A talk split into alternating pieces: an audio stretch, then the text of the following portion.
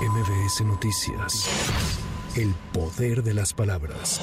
En la conferencia matutina, el presidente López Obrador reveló que las candidatas a la presidencia de la República cuentan con protección de un equipo de la Secretaría de la Seguridad Pública y de la Guardia Nacional. Hay un plan que han venido definiendo con el INE, la Secretaría de Gobernación y la Secretaría de Seguridad Pública para conocimiento de todos, las candidatas, no sé si el candidato, pero las candidatas sí tienen protección de un equipo de la Secretaría de Seguridad Pública, también de la Guardia Nacional. Hay un equipo que está protegiéndolas y así también en otros casos. Pero cuando esté aquí la secretaria de Seguridad, le vamos a, a pedir que informe sobre esto.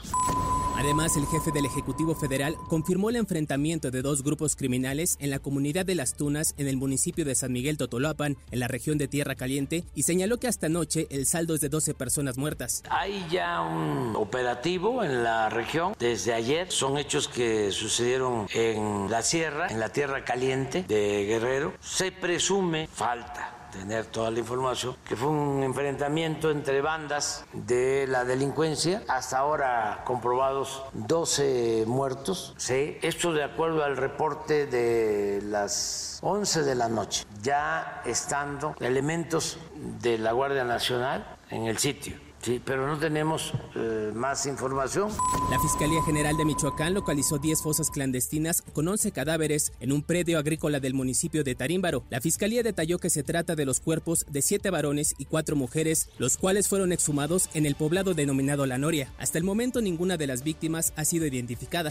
La Secretaría de Gobernación de Puebla informó que fue hallado sin vida el guía de los alpinistas extraviados en el pico de Orizaba, por lo que ya son dos personas fallecidas y aún falta un escalador por localizar. El representante de Estados Unidos en La Haya, Richard Bisek, pidió al máximo tribunal de las Naciones Unidas no concluir que Israel esté obligado a retirarse de Gaza y pidió tenga en cuenta sus necesidades. Añadió que la opinión del Tribunal Internacional de Justicia de las Naciones Unidas podría tener consecuencias para las partes en conflicto y para los esfuerzos actuales de todos los que trabajan para lograr una paz duradera. Con información de reporteros y corresponsales para MBS Noticias, Giro Montes de Oca. MBS Noticias. El poder de las palabras.